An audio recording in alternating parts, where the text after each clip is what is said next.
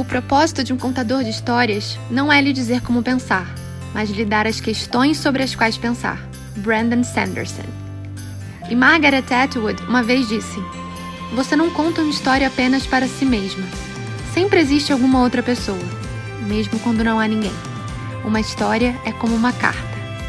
Somos feitos de histórias, as nossas, as de quem conhecemos, as que lemos, assistimos. Não existe maneira de passar por esse mundo sem ser e contar histórias. E é sobre histórias que vamos falar hoje. Quem traz as ideias para essa conversa são a Duda Oliveira e o Lucas Mascarenhas. Eu sou a Inês Espinosa e eu levo Brigadeiro.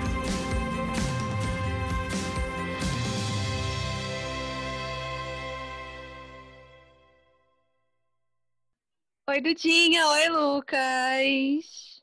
Oiê! Que bom que vocês estão aqui. Se apresentem para quem não conhece vocês ainda.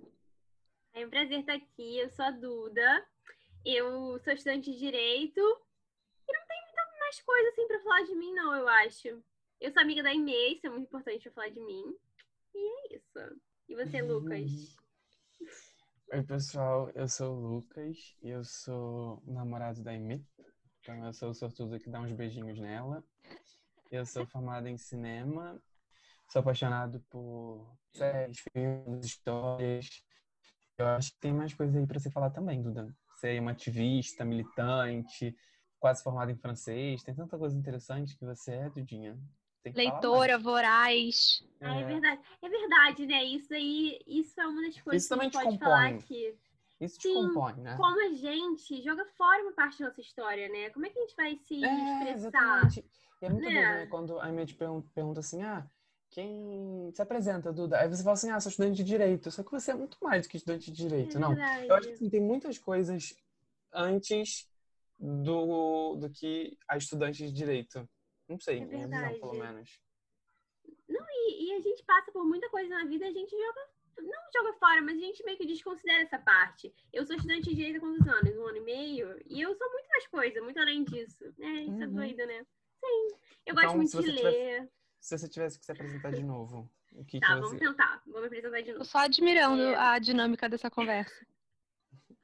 Eu gosto de ler muito. Eu gosto muito de ler. Na verdade, isso é uma das, minhas- das coisas bem marcantes da minha personalidade, assim, pra quem me conhece.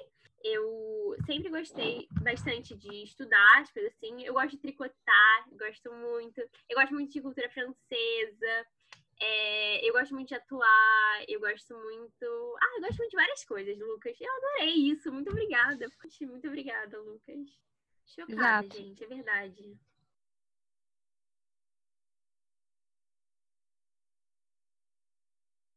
Eu tenho muita. Muito do que eu acredito, inclusive foi o tema da minha monografia, eu, muito da minha visão de mundo, da maneira com que eu olho as coisas, veio dos filmes da Disney que eu assisti quando eu era criança. A primeira memória que eu tenho de histórias que formaram alguma coisa que eu comecei a pensar vem muito da Disney da infância. Mas você acha que você se tornou alguma coisa por conta da Disney? Você acha que o fato de você ter visto a Disney fez com que você se tornasse a pessoa que você é hoje? Eu não acho que fez com que eu me tornasse a pessoa que eu sou hoje, mas eu acho que teve muita influência na minha maneira de ver algumas situações, entendeu? Quando eu era criança, por exemplo, e pode ser de coisas simples, assim, que não vai ter interferência nos outros, mas eu tinha muito cuidado com os meus brinquedos, por exemplo, quando eu era criança, as minhas bonecas dormiam cobertas, porque eu achava que era tipo Toy Story. Se a minha boneca não dormisse de cobertor, ela ia ficar com muito frio de noite, elas iam acordar e elas iam falar sobre como eu era uma pessoa que não cuidava delas quando eu estivesse, tipo, na escola. Acho que hoje em dia também todo mundo reposta isso em rede social, das frases do Rei Leão, porque é realmente uma coisa maravilhosa. Todo mundo usa muito essa, esse quadrinho, né, do Rafiki conversando com o Simba. E eu acho que quando era criança, teve muita influência dos filmes da Disney, assim, na maneira que eu via. Minha mãe lia um livro pra mim também, que assim, nos anos 90 era um livro muito famoso, não é, não é a época da infância de vocês, no caso. Mas que era O Livro das Virtudes. Era um livro grande, que eram sobre várias virtudes. Que tinha muito a ver com a maneira que eu tratava as pessoas, que eu me relacionava e tal. Não acho que é determinante, assim. Eu não acho que eu sou quem eu sou hoje porque a Disney existe. Mas eu acho que é uma parte importante da minha maneira de ver as coisas, sabe? E você acha que isso te influenciou, talvez, os filmes da Disney, no caso, um pouco negativamente? Por... Tanto que eles estão até tentando mudar esse paradigma, né? Do, do príncipe encantado que salva a princesa, é, a donzela, a torre. Você acredita que isso contribuiu? Então, eu tendo a fazer vista grossa para as coisas que eu gosto muito, sabe? Como se essas coisas não tivessem pontos negativos. Acho que não só de história, mas de estética, da perso de personagens e tudo mais. Mas é difícil, assim, eu tenho uma dificuldade em ver pontos negativos nas histórias que são importantes para mim. Não é tão fácil para mim assim, não.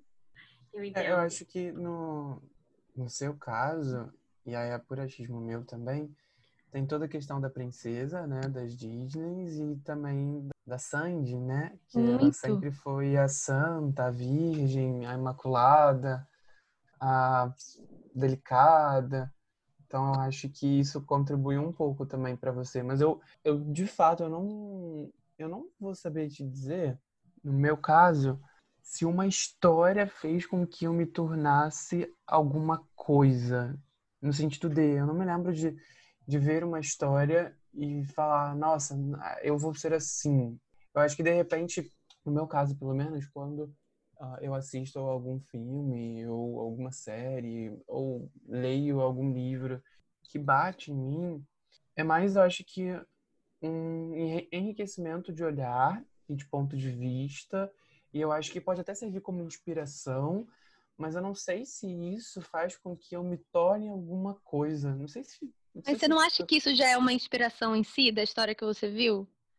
se a pessoa tem o hábito da escrita e aí depois de assistir ou de ler, de ler tal livro, de assistir tal filme ou série, isso influencia a maneira que essa pessoa escreve. Eu acho que não necessariamente tem que ser alguma coisa muito grande, como eu tinha dificuldade em acreditar em alguma coisa. E aí eu vi Deus não está morto e agora eu sei. Eu acho que não precisa ser uma coisa tão mirabolante assim, mas acho que algumas coisas, alguns livros que a gente lê, e filmes que a gente assiste e tal. E aí tem os casos extremos, né, das pessoas que são de quem é muito fã de alguma coisa muito icônica, tipo fã de Friends, por exemplo. Que aí você vai na casa. A gente tem amigo que é assim, você vai na casa de amigo nosso, aí a porta é roxa, tem a moldura, a moldura amarelinha na porta. Eu acho que também então... é uma então. maneira de, de influenciar na, na vida da pessoa. Não necessariamente ser uma grande revolução, mas serem mini coisinhas que no fim das contas vão fazendo coisas importantes acontecerem, talvez. É, eu acho que nesse caso, eu, eu entendo o que você está querendo dizer. Eu acho que serve como influência, como característica. Eu acho que, de, que algumas coisas, quando você perguntar ah, qual é a série da tua vida, ou qual é a série, ou qual é o filme da tua vida, a, a, a, a resposta diz muito sobre quem você é. Uhum. Mas eu não sei se, se é um tipo de coisa que faz você mudar no sentido de eu vou ser mais grato porque eu assisti Cabana. Eu não, eu, não, eu não sei se existe essa relação. Eu acho que existe sim uma questão de construção do seu olhar mesmo, hum. né? Eu acho que influência do seu olhar. Eu acho que, no meu caso, pelo menos, quando eu amo muito um filme, eu geralmente amo por dois pontos. Um, porque eu me relaciono com essa história então, porque aquela história ela conversa comigo, poderia ter falado alguma coisa que aqueles personagens falaram, eu poderia ter agido da maneira como aqueles personagens agiram. E o segundo ponto é deu de eu amar tanto aquele universo que eu gostaria de ter escrito aquele universo, eu gostaria de ter produzido aquele universo, né? Seja, seja um filme, um livro, qualquer tipo de arte. Mas eu, eu realmente não, sei, e eu acho que também não tem uma resposta muito concreta sobre isso, se esse tipo de história me moldou no sentido de realmente ser quem eu sou hoje, sabe? Eu não sei se a pessoa que eu sou hoje é, é, muito porque eu assistia a Disney quando eu era criança, ou era muito porque eu gostava de novela quando eu era criança. Talvez sim. Eu sempre fui maluco com novela, né? Então, desde que eu me entendo por gente, eu assisto novela. Sabe que todos os meus ataques dramáticos é porque eu vi muita novela? Pode ser, talvez eu tenha lá uma, uma parte do meu cérebro que recorre uh, a todas essas referências. Mas eu, eu, eu não vou saber te dizer uma história que moldou o meu caráter ou que um, realmente me influenciou a ponto de dizer, cara, depois que eu assisti, que eu li isso, é, eu mudei essa característica em mim. Você tem isso, Duda? Então, eu, eu acredito que eu sou um misto dos dois. Eu acho que a gente nunca vai conseguir chegar efetivamente uma resposta para isso. Tem uhum. até um fenômeno que se chama endogeneidade ou efeito tostines, que é o biscoito, ele é fresquinho porque ele vende muito ou ele vende muito porque ele é fresquinho? Então, eu gosto, sei lá, de Toy Story porque eu sou assim ou eu sou assim porque eu gosto de Toy Story. Uhum. Nossa, total. Então, total. isso é uma coisa, é um ponto que eu acho que a gente certamente não vai conseguir chegar a uma resposta. Mas eu acredito que tem dois tipos de história, assim. É, e que nos influenciam de alguma forma. Eu não sei se criando nosso caráter, digamos assim, ou se é porque nós, nós somos assim. Enfim. É, bom, mas eu acredito as histórias ficcionais e as histórias que a gente tem contato na vida. Então, por exemplo, eu acho que eu, eu sou uma pessoa, como eu disse na introdução, que o Lucas me ajudou maravilhoso, é, eu sou uma pessoa que gosta muito de ler. Por que eu gosto muito de ler? Se, eu, se a gente for voltar um pouquinho na minha história, eu cresci numa casa onde meu pai estudava para concurso público. Era uma casa onde estava abarrotada de livros eu tinha um pai que, estu, que ficava em frente a esse livro é, e que eu amava, que eu admirava, que era um ícone para mim é, 24 horas por dia. Então, assim, isso me influenciou, tenho certeza que isso me influenciou a gostar de livros e a ser mais propensa a achar que isso é algo bom na minha vida. Mas, aí, já passando por esse background que eu tive de gostar de ler, eu tenho contato com os livros que eu efetivamente li na vida. E são livros que é, eu acho, aqui agora, pensando rasamente, eu acho que eu posso dar uns três que efetivamente mudaram é, a minha vida e contribuíram para eu ver o mundo é, e, e, me aceitar. E, e, eu não sei se, enfim, eu já estava aberta para eles. É, o que a gente estava conversando. Porque eu sou assim, porque por causa do meu jeito, ou se o meu jeito foi moldado por livros assim. É, mas, por exemplo, posso citar aqui Orgulho e Preconceito. Eu li Orgulho e Preconceito quando eu tinha uns 15 para 14 anos. E em Orgulho e Preconceito, é, eu não, não, era feminista, não era nada ainda. Era só um, eu só estava lendo um livro de história. E eu achei incrível algumas partes. Eu lembro dessas partes até hoje que eu carrego assim para mim. E eu olhei para aquilo e eu falei: eu, eu vou ser assim, eu vou falar essas coisas, porque é ótimo. E são coisas pequenas, assim, por exemplo. É, um homem chega para Elizabeth, que é, a, é o primo dela, enfim. Ele chega para Elizabeth e pede ela em casamento. Aí ela fala: não. E ele fala: ai, essas mulheres. Óbvio que ele não fala isso, mas. Ai, essas mulheres fazem muito doce ai, é, só fazem isso para eu encher o ego delas e pedir de novo. Aí Elizabeth olha para ele e fala: Você acha que eu ia dizer não para algo que eu quero só para alimentar meu ego e dizer para você pedir, fazer você pedir de novo, sendo que é algo que eu quero? Hã? Nunca que eu faria isso. E eu, uma adolescente de 14 anos, estava acabando de ter interações com meninos. Olhei para aquilo e falei: Isso é sensacional, é verdade. Por que eu vou dizer não para coisa que eu quero só para pagar de bonita? Nunca que eu faria isso. Então, isso me moldou. Gente, e são coisas pequenas, não precisa ser uma coisa, ah, uau, agora eu era uma pessoa horrível, e aí eu vi, sei lá, retrato de Dorian Gray e virei um ótima. Não é assim. Certamente não é. É, eu acho que tem isso, assim, também, da gente achar que grandes inspirações e grandes influências, elas são necessariamente megalomaníacas. Senão a coisa não é uma influência para você. Como que pode você só ter assistido insira aqui um filme e você não, não ter revolucionado. Você pode ter visto a cabana, por exemplo, e ter só achado um bom filme. Exato, não precisa ter visto a cabana certo. e ter falado, agora sim, vamos lá. E assim, uma coisa que você falou que é, que é muito legal, você falou assim, ah, eu, quando eu li Orgulho e Preconceito, que eu não era feminista, eu tinha tipo 14 para 15 anos, se você lesse agora, você ia ter um outro olhar sobre a história. E isso é uma coisa muito legal de histórias, que é a gente pode assistir uma série, um filme, ou ler um livro em diferentes momentos da vida e ter uma identificação ou com diferentes personagens ou com momentos diferentes da vida daquele personagem. Exatamente. E aí você vê com outro olhar e aquilo vai ter uma vai bater de uma outra maneira em você. Eu tava, eu falei sobre isso é, em relação a Gilmore Girls, né, por exemplo, que é a minha série favorita que eu já vi cinco vezes. Quando eu assisti a primeira vez, eu me identifiquei muito com a Rory, porque era a idade próxima também da, da personagem. Aí teve outra vez que eu me identifiquei mais com a, Lore, com a Lorelai, aí teve outra vez que eu me identifiquei com a Rory num outro momento da vida dela. Aí quando veio o Revival, eu me identifiquei com o momento que ela estava no Revival, em outra fase da vida dela. E eu acho que isso que é legal também, da gente ler, é, ter histórias que são queridas pra gente, que a gente volta a ver aquele, aquele livro, aquele filme, aquela série, e a gente pode se identificar e ver com outros olhares, que é uma coisa que é, muita gente fala, inclusive, que a gente só entende um filme da Disney quando a gente fica mais velho. Que é quando você vai entender que não é só uma coisa bonitinha, ou não sei o que lá, que você vai problematizar também, tem esse lado, você problematiza o filme, mas você também entende algumas coisas que você, criança, não ia entender. Que para você, criança, não chegou aquela informação. E nunca vai chegar para outra criança. Se chegar, eu vou ficar muito assustada com o cérebro dessa criança, o entendimento que ela tem. O que eu queria complementar só dessa relação de tramas infantis e que você acaba tendo um olhar mais aprofundado e um entendimento melhor dessa história quando você cresce, é muitos livros A Parte Que Falta e O Grande uhum. Ouro contra a Parte Que Falta. Eu acho que o livro mesmo A Parte Que Falta ficou muito conhecido depois da Jojo ter feito um vídeo sobre ele e eu acho que ele é realmente sensacional. Na real, óbvio que quando você é criança você vai ter um entendimento, mas quando você cresce você tem um entendimento completamente diferente porque a tua visão de mundo já é outra, né? E tuas referências já são outras. Esse livro em especial, eu acho ele tão incrível, mas tão incrível que eu acho que todo mundo deveria ler. Mesmo, assim, uma das minhas melhores amigas, eu dei de presente para ela o segundo livro, a parte que falta, o Grande O encontra a parte que falta.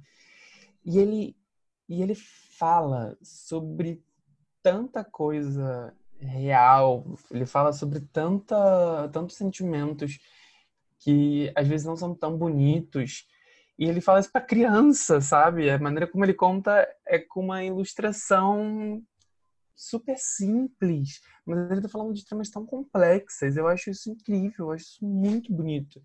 E, e é muito doido também quando histórias que nós amamos quando nós temos 14, 15 anos, a gente revisita um tempo depois. Não sei se vocês já tiveram essa experiência, não sei se você já leu de novo Orgulho e Preconceito, Duda, mas para ver, meu Deus, isso que eu amei quando eu tinha 14, 15 anos, eu continuo amando.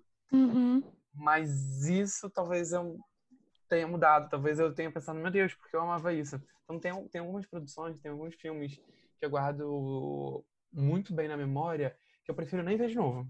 Porque tipo... eu sei que se eu tipo ver de novo, eu tipo não vou o Clube gostar. dos Cinco. Não, você gostou, eu... mas assim, o Clube dos Cinco, quando a gente foi assistir no a céu aberto, toda aquela experiência, você não tinha visto há muito tempo, era seu filme favorito. É seu filme favorito. Sim, não, nesse, mas nesse caso continuou sendo um filme maravilhoso, né? Não, eu não, não detestei Clube dos Cinco, muito pelo contrário, continuei amando.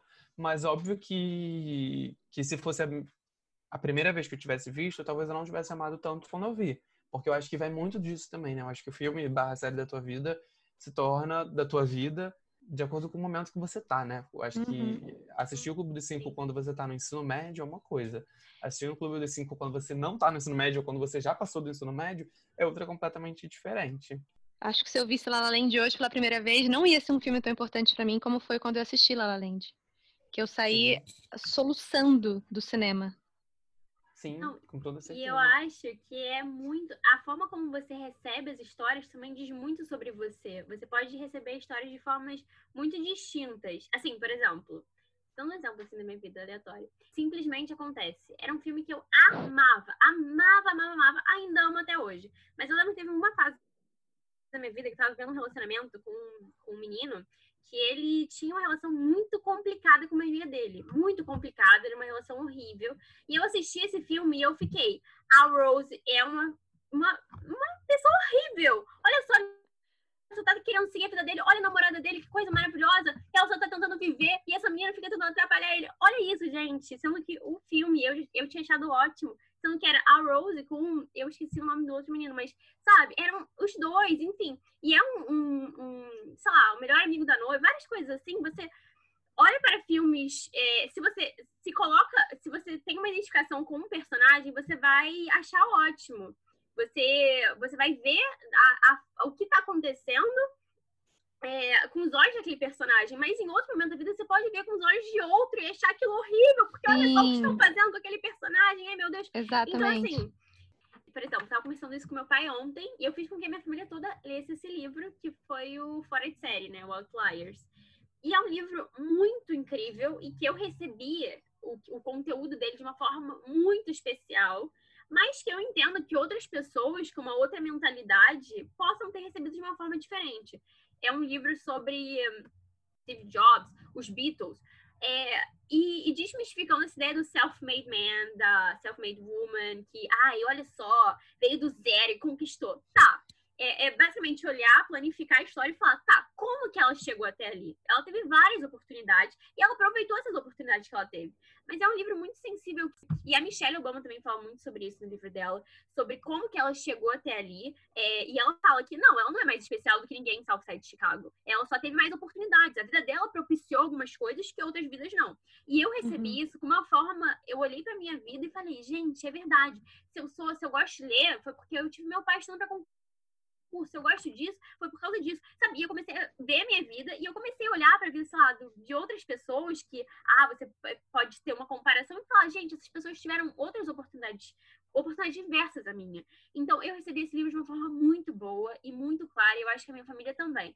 Mas você pode ler esse livro e, e, usar de uma forma ruim, por exemplo, de justificar as coisas, sabe? Tipo, ah, eu não sou incrível, eu não sou o Bill Gates. Ah, porque o Bill Gates também é sortudo e eu não sou. Uh, não sei o quê. E, e, usar isso de uma forma pejorativa. E todas as histórias que são assim. Você pode é, é, receber mensagens de uma forma distorcida do que o autor quis passar, enfim, de, de maneiras completamente diversas. Assim.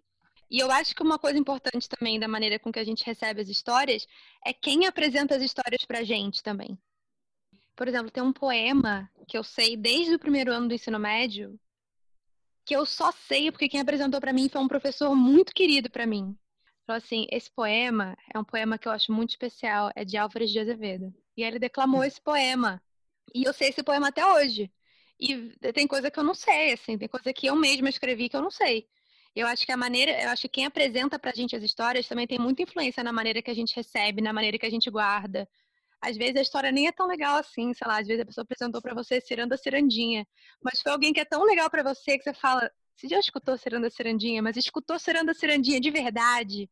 Mas é, acho isso... que isso vai muito pelo direcionamento que a pessoa faz também. Quando ela te apresenta algo, ela já embute a ideia que ela tá querendo dizer naquilo. Entende? Então, ela fala Ciranda Cirandinha, ela fala, ah, escuta aí Ciranda Cirandinha. Ela fala, escuta Ciranda Cirandinha, porque olha só o que tem na Ciranda Cirandinha, sabe? Então, é, é muito isso. Eu acredito nisso também, mas por esse sentido. E uma coisa muito doida, eu vou trazer um exemplo bem bobo, mas acho que ilustra um pouco. É, eu me lembro de uma entrevista que eu vi no YouTube com a Selena Gomes. Ela estava numa rádio britânica. A, a brincadeira era para ela completar as letras dela mesma, né, das músicas dela. Então o radialista tocava várias músicas e aí parava e ela tinha que completar. Ela não sabia nenhuma letra, basicamente. Ela errou tudo, assim, das mais recentes. Que foi a única que ela acertou de cabo a rabo. Foi uma música do, da época do Barney, quando ela era criancinha, tinha uns oito anos e essa ela conseguiu acertar tudo. Então é muito doido, né? Porque as músicas de maior sucesso da carreira dela, digamos assim, as músicas mais recentes, ela não conseguiu lembrar. E aquela música lá do início, quando ela era uma menina, da época do Barney, ela conseguiu. Ela tinha dentro de uma caixinha na cabeça dela. Então isso é muito doido, né? Como algumas coisas elas tão até um dentro de você, mesmo que você não nota, mesmo quando você não percebe, mas aí acontece algum tipo de situação, alguém pede para você lembrar a letra da música e você consegue lembrar. Então, eu é acho que esse exemplo é muito bom e não estou tirando a qualidade do Barney, até porque eu assisti Barney até os meus quase 13 anos. Eu realmente gostava muito de Barney. É, para a pessoa que vê Barney até os 13 anos, ela realmente gosta muito de Barney. Porque eu acho que existe também algumas coisas que não depende da qualidade daquela história para ser uma coisa importante para você. Eu tinha muito isso, sempre fui loucamente fã de Sandy Júnior. Eu, eu entendo quando as pessoas fazem críticas a coisas que eu gosto, por mais seja difícil de, de escutar de uma maneira tranquila, calma e sã. Eu sou muito fã do seriado Sandy Júnior, por exemplo. Eu, eu usava algumas frases do seriado no meu dia a dia. Só que as pessoas não sabiam, né, no caso, porque eu era a fã que decorava o roteiro e falava. Então eu falei durante muitos anos da minha vida frases do seriado Sandy Júnior e as pessoas não sabiam o que eu estava falando, mas aquilo para mim era muito importante. aquelas histórias ainda são muito importantes e têm um lugar muito especial. Se alguém falar, ah, para quem você dá o Oscar? Para Pulp Fiction ou episódio Sandy Júnior, o Senhor do Tempo? Eu falo Sandy Júnior, o Senhor do Tempo, Réveillon 2000 porque tem um lugar de, importância para mim que não necessariamente depende da qualidade daquilo.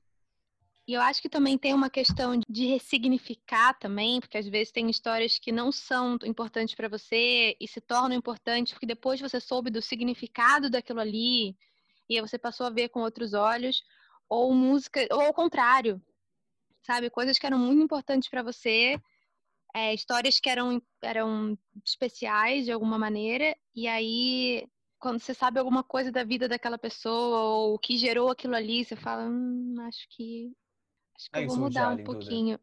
Tipo, muita gente deixou de consumir o Woody Allen. E não tô falando de cultura de cancelamento, assim, porque isso é um outro rolê, mas eu acho que quando as histórias são importantes para você, a gente também não tem que.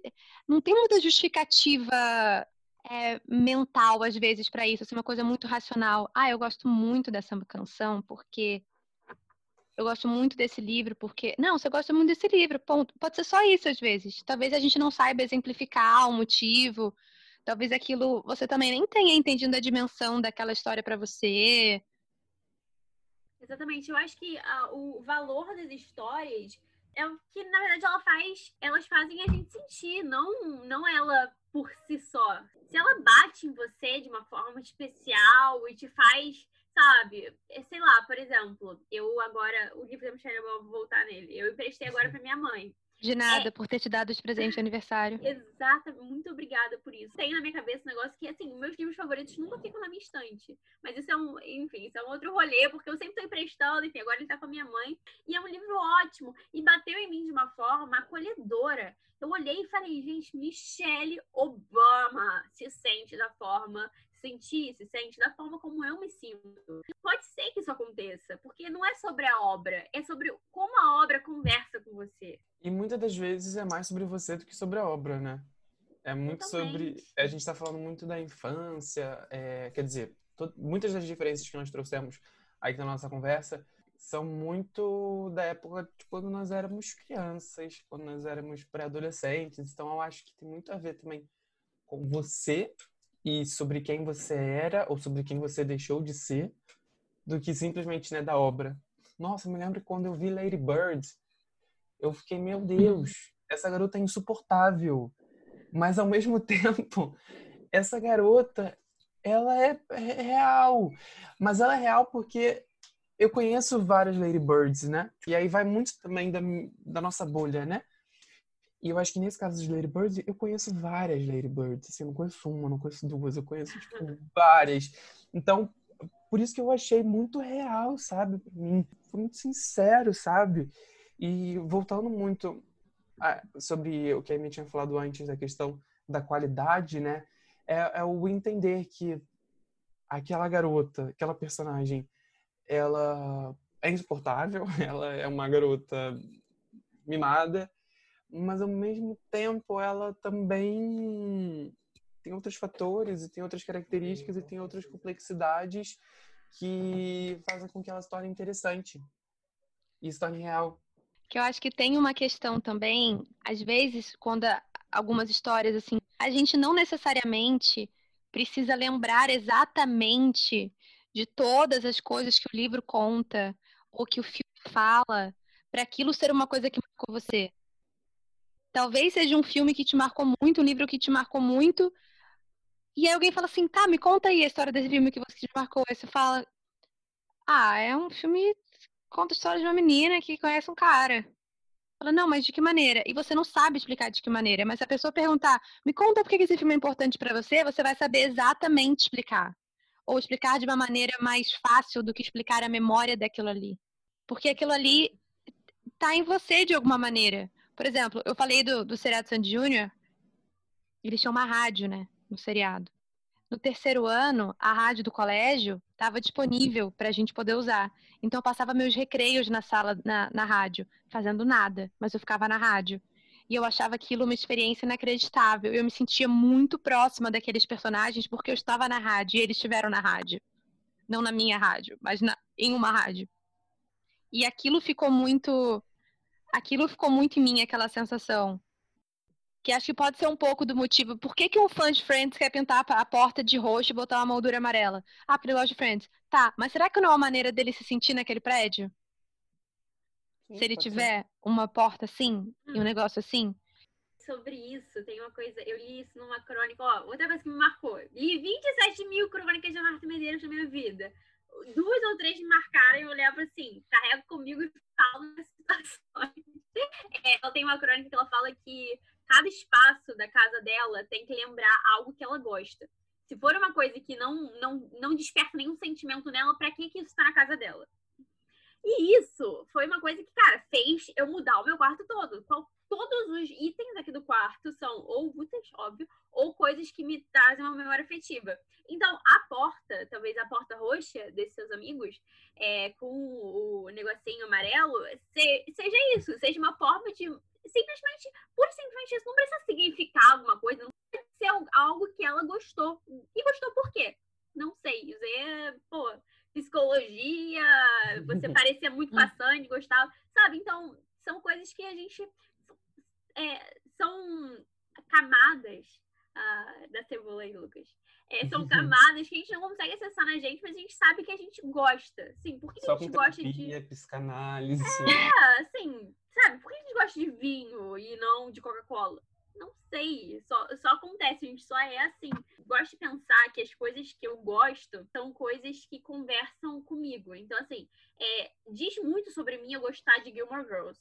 Diz muito sobre mim eu gostar de, sei lá, é, Anne Beijo Francês. Diz muito sobre mim eu gostar de ler livros da Sophie Kinsella. Diz muito o quê? Qual é esse muito? Eu não sei.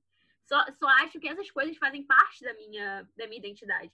Como eu acho, assim como eu acredito também na teoria do espelho, é, que é as coisas que você não gosta de outros, nos outros, são coisas que você repudia para si.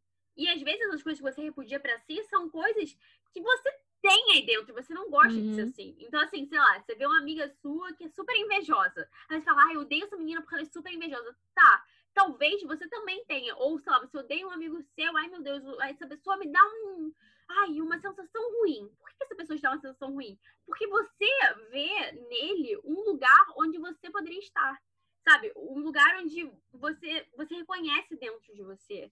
Então, assim, ah, tá muito bitolado com o futuro, sei lá, tem 13 anos de idade, fica falando, ai meu Deus, e se eu não casar, e se eu não tiver filhos, super inseguro. E isso é uma coisa que você odeia, ai, que pessoa chata. Mas você odeia por quê? Porque você talvez veja isso dentro de si. São universos, assim.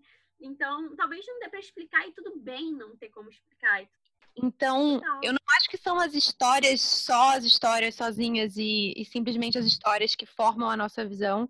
Eu acho que sempre é a nossa interferência naquilo ali, a maneira com que a gente pega aquilo, com que a gente coloca aquilo na nossa vida. E eu realmente não acho que tem como chegar a uma conclusão de TCC, de um estudo sobre o que é isso, porque eu acho que isso é uma, é uma coisa muito pessoal. Quando existe uma relação com aquela história de uma maneira próxima, que eu acho que é o que acontece quando as histórias são muito marcantes pra gente, assim, a sensação que eu tenho quando eu assisto Gilmore Girls, por exemplo, é que só eu vi Gilmore Girls no mundo inteiro.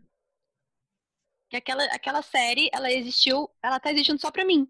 Eu posso estar dando play na série daqui a cinco minutos, e você também, mas a sensação que eu vou ter é de que só eu tô assistindo aquilo ali. Porque é uma coisa muito próxima a mim. Uma coisa que eu não tenho quando eu boto uma novela, por exemplo.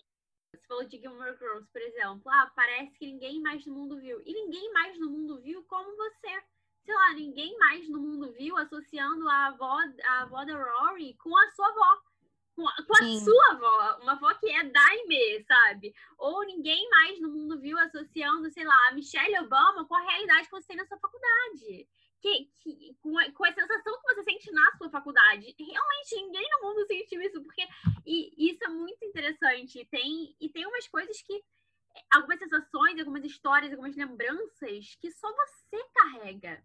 Eu assisti Hamilton né, e eu, eu li a biografia da Cleópatra recentemente. Então eu tô muito com, com isso de personagens históricos na cabeça. Então, assim, e várias coisas, você não sabe como a pessoa se sentiu, você não sabe como a, a Eliza Hamilton se sentiu quando recebeu a notícia de, que, que a traição do marido dela estava no jornal. Porque ela não escreveu, porque ela não falou, porque ela não deixou nada registrado.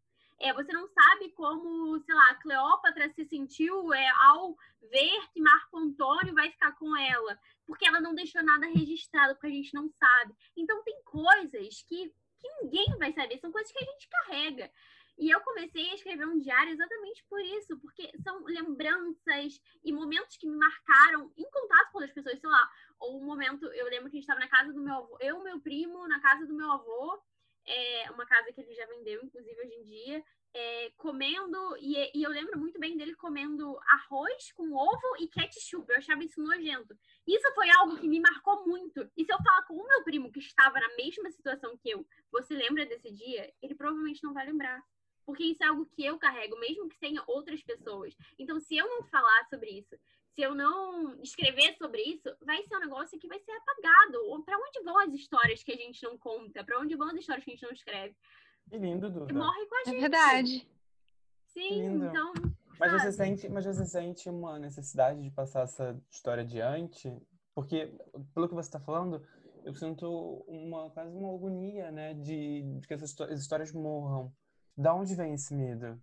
Eu acho que isso é uma parte muito egocêntrica de mim, de ai meu Deus, eu preciso, eu preciso deixar no mundo algo que me lembre isso, porque isso é algo muito caro para mim. Tudo bem, mas não é algo muito caro para os outros. Você, eu não tenho a necessidade de falar isso para para você, tá tudo bem. Não, né? escrever no diário, exatamente porque eu abracei esse meu lado egocêntrico falando, eu preciso deixar isso para alguém. Quem vai querer ler? Se não foram meus netos, se não for alguém aleatório, vai ser eu no futuro. Eu vou querer ler, eu vou querer lembrar disso. Eu, eu falei para vocês, assim, quando eu peguei meu diário de, da infância, eu não lembrava de 95% do que estava escrito. Inclusive, eu tirei um dia para escrever. Amanhã é um dia muito importante, fazer uma apresentação sobre o Pedro Álvares de Cabral. Gente, para o meu eu de seis anos, vai ser muito importante fazer uma apresentação sobre o Pedro Álvares de Cabral. A ponto Nossa. de eu escrever. Então, é assim. Muito doido isso. Era uma coisa importante para mim e eu não sei por quê. Gente esquece as histórias, as lembranças que são importantes pra gente. O que a gente carrega no final? Será que o que a gente carrega é o que a gente é? Ou a gente não sabe quem a gente é porque a gente esqueceu tanta coisa lá atrás? E que contribuiu pra quem a gente é agora, sabe? Se sabe, gente. Eu acho que talvez a gente não lembre das coisas, mas e que tenham formado a gente, essas histórias todas que tenham construído quem a gente, as nossas próprias histórias tenham construído a gente até chegar aqui. Mas de alguma maneira isso ficou em algum lugar. De alguma maneira isso é uma coisa que vai ter um valor para você e que talvez você depois de anos assim, se resolva fazer terapia, e aí você descubra na terapia que isso veio de um momento que você quando porque fica. Eu não sabia, por exemplo, desse trabalho do Pedro Álvares Cabral até eu ter lido meu diário. Mas alguma você não se coisa. Lembrava. Você não se lembrava. Não, eu não Mas... lembrava. É porque tem muito isso, né, também, do, do não saber. É, eu tava lembrando, tava conversando com uma, com uma amiga minha e ela faz terapia há bastante tempo. E aí tinha uma caixa, quarto do irmão dela, que era dela, enfim, e que fazia muito tempo que ela não pegava para organizar, para pegar e organizar as coisas dela, né? Sabe quando a gente tira o dia para organizar nosso quarto, é, para organizar nossa casa? Então fazia muito tempo que ela não fazia isso. O irmão dela já não mora mais na casa há uns anos. E aí ela foi para organizar as coisas, foi, pegou aquela caixa e encontrou os livros do Crepúsculo. E assim que ela encontrou, ela leu todos os quatro livros. E aí depois ela conversando isso comigo, né, ela disse que na terapia ela estava conversando com a psicóloga dela e em algum nível inconsciente ela sabia o que tinha naquelas caixas. E o fato dela pegar para resgatar e para ler representava realmente algo mais inconsciente do que consciente. Então, às vezes quando você pegou o seu diário para você reler, né, para você lembrar, talvez você não tenha uma noção consciente do porquê você fez isso, mas existe uma justificativa, sabe? Existe uma ideia dentro da gente, mesmo que seja inconsciente, e ao mesmo tempo, eu acho que a gente também faz questão de esconder algumas coisas. Então, a gente faz questão de esconder alguns traumas, esconder alguns medos, para não rever isso. E aí a gente coloca numa caixa lá no fundo no quarto do, do seu irmão. armário, lá no fundo do quarto do seu irmão. Só que vai ter algum momento da nossa vida que a gente vai precisar abrir essa caixa, que a gente vai precisar organizar nosso quarto, a gente vai precisar organizar a nossa casa. Um outro ponto que eu queria falar, só para concluir essa ideia, é que algumas coisas que eram tão importantes para gente em algum determinado momento, como a sua apresentação sobre Pedro Álvares Cabral, quando a gente olha, a gente vê que não era tão importante assim. Ou a gente entende, ou a gente começa a ter um outro tipo de comparativo sobre o que é importante e o que não é. Eu falo isso com muita referência, de muito, muito, muitos exemplos da minha vida, porque eu sempre fui uma pessoa muito preocupada, muito ansiosa, muito perfeccionista, então várias coisas, desde pequenas apresentações de trabalho até, enfim, responsabilidades, eu colocava muita pressão e colocava muito estresse, para mim aqueles momentos eram muito importantes. E aí passava, e aí acontecia, e aí passava. E aí vinha um outro momento que se tornava mais importante e, consequentemente, mais estressante do que o anterior por aí vai, por aí vai, por aí vai. E eu sinto isso até hoje. Então, tem algumas questões dentro do trabalho, ou enfim, dentro da minha vida em geral, que eu coloco tanta importância e vem com tanto estresse que não é saudável. A nossa vida acontece de uma maneira bem linear, né? A gente nasce, a gente cresce, a gente amadurece, a gente vai morrer. As nossas memórias e os nossos medos e os nossos desejos, eles vão se misturando e eles vão se complementando e a gente vai tendo cada vez mais essas referências que estão aqui dentro, né? Só que às vezes a gente prefere esconder e às vezes a gente prefere conhecer. Toda essa experiência pode ser muito amedrontadora. E assim, eu, eu concordo com tudo isso que você falou me impactou de uma forma grande que eu comecei a lembrar de várias coisas. E a gente realmente muda ao decorrer da vida. Eu lembro de chamar minhas primas mais velhas para brincar, para fazer coisas que para mim eram muito legais. E elas preferiam ficar, sei lá, sentadas na mesa. E eu ficava, gente, como pode? E, e, e gradualmente eu me tornei essa prima que fica, meu Deus do céu, essa criança tá me chamando, sei lá, para brincar de bola, eu só quero ficar aqui na minha, em paz me deixa em paz, sabe? Eu me tornei isso e significa as coisas. E eu acho que essa e a gente tem que tomar cuidado, na verdade, com isso, com essa ressignificação do que a gente faz, porque a gente tende a menosprezar a nossa história. Então, assim, quando a gente passa por degraus, a gente vai, vai deixando para trás coisas que eram importantes pra gente, a gente começa, ah, por exemplo, eu tô, sei lá, agora no quarto período da faculdade. As coisas que para mim eram muito caras e muito que eu me demandava muito tempo, eu me dedicava muito no primeiro período, eu ficava, ai, pelo amor de Deus, eu era calor, por que eu tava fazendo aquilo, gente? Ai, pelo amor de Deus, muito fácil aquilo. E para mim não foi fácil. E eu vejo isso, não só em mim, mas eu vejo isso no meu pai. Meu pai passou, sei lá, em dois concursos públicos. Hoje em dia ele olha para trás e fica, ai, mas ele, ele menospreza a, a, o que ele faz hoje em dia, sabe? Tipo, ai, nem é tudo isso. Sendo que isso que ele faz hoje, um dia foi um sonho para ele. Mas a vida muda, a vida acontece, você e você, como você já está nesse lugar, você sempre pensa no outro lugar que você não está, ou, ou você acaba passando um perfeito no seu passado e falando, mas aquilo nem foi tão difícil. As horas que eu fiquei sentada ali, pô, agora que eu já passei, sei lá, algo da minha vida no vestibular, ah, nem foi tão difícil, vai para mim aquilo era o fim do mundo, aquilo era algo muito, muito profundo. E eu acho que a gente pode sempre, isso vai ser normal, a gente sempre vai vai não menosprezar, mas assim, sabe, reduzir aspectos que a gente já superou da nossa história, a montanhas, né, como aquela música da, da Miley Cyrus, sempre vai ter outra montanha, always gonna be another mountain. A gente sempre vai achar que aquela montanha que a gente superou era só um morrinho. De referência hoje. A gente tá maravilhoso. Obrigada, cultura pop. Era só um morrinho e que a, a montanha que a gente vai enfrentar agora, que é a montanha perigosa. E daqui a pouco, quando a gente superar, ela vai também se tornar outro morrinho. Então a gente tem que cuidar para ser gentil com a gente no passado. E falar, não, aquilo dali era uma montanha, agora é um morrinho, porque eu consegui chegar dela. Então, eu acho muito legal a gente fazer esse exercício. Eu acho que a gente tem que ser gentil com a gente no passado, no presente, no futuro. Com a gente certeza. sempre tem que ser gentil sempre com a gente, e eu acho que a gente esquece de ser gentil. E além disso, só complementando o que você falou, que às vezes a gente acaba menosprezando também o processo, a jornada do outro. Uhum. Às vezes nós somos, eu acho que existem vários momentos, né? Mas eu acho que às vezes nós somos muito duros com a gente e muito gentil com os outros, uh, ao invés de ser gentil com todos, né? Com a gente e com os outros. Mas às vezes eu acho também que quando a gente chegou em um determinado ponto, por exemplo, você está no quarto período da faculdade, você tem outras demandas, outras responsabilidades, outros medos e outras dificuldades em geral. Só que o teu calouro, lá do primeiro, do, do primeiro semestre, ele não tem que ter as dificuldades e medos deles diminuídos por você. Porque são jornadas, são processos diferentes. Tem uma frase da Monique Evelyn que. Monique Evans. Eu sei que você falar Monique, Monique isso Evans. também. Não, Você Monique também Evelyn. achou que ele ia falar da Monique Evans? Não. Eu achei que Monique- ele ia falar da Monique Evans. Monique Evelyn, ela, se eu não me engano, ela fez parte do Profissão Repórter, da equipe do Profissão Repórter. Ela tem um TED Talk. Ela tem um TED muito legal. Todo mundo que está escutando a gente, vale muito a pena ouvir. Estou parafraseando. No final do, do TED dela, ela fala que nós não devemos comparar o nosso início com o meio do outro, pois tudo é uma questão de jornada. E é exatamente isso. Então, acho que às vezes a gente, no quarto período da faculdade, tende a achar que nossas dificuldades são muito maiores daqueles que estão no primeiro só porque a gente passou por aquele primeiro. Mas a nossa jornada é diferente da do outro. Então, ter esse olhar benevolente também é muito importante. Eu acho que às vezes a gente se esquece. Muito obrigada a vocês dois por terem topado conversar, é, Obrigada a você. Trocar ideia, porque a gente sempre faz isso só a gente, sem dividir, gravar e jogar pro mundo.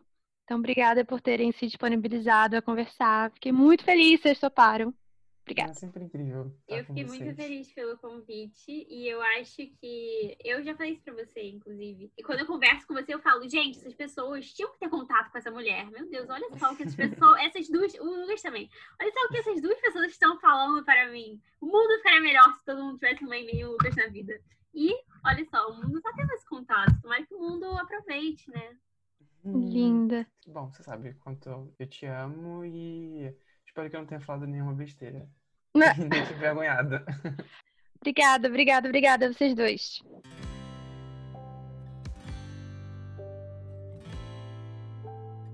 Eu daria um brigadeiro pro meu pai, porque a gente tá falando sobre histórias, e é uma história viva que eu tenho do meu lado.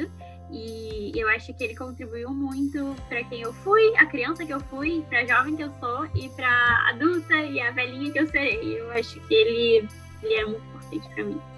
Lindo Duda que você falou. Eu vou sair um pouquinho do, do pessoal. Eu amo toda a minha família. Não quero que ninguém fique enciumado. Se eu escolher um não escolher o outro.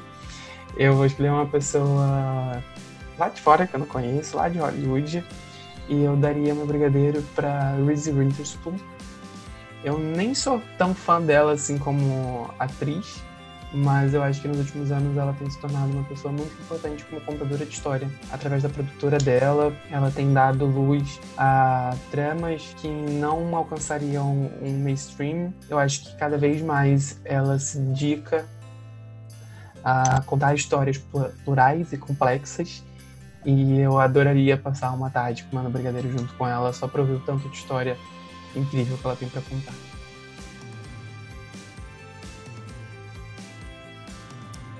Espero que vocês tenham gostado de mais um episódio do podcast e que a gente se encontre ainda muitas vezes por aqui. Até a próxima semana.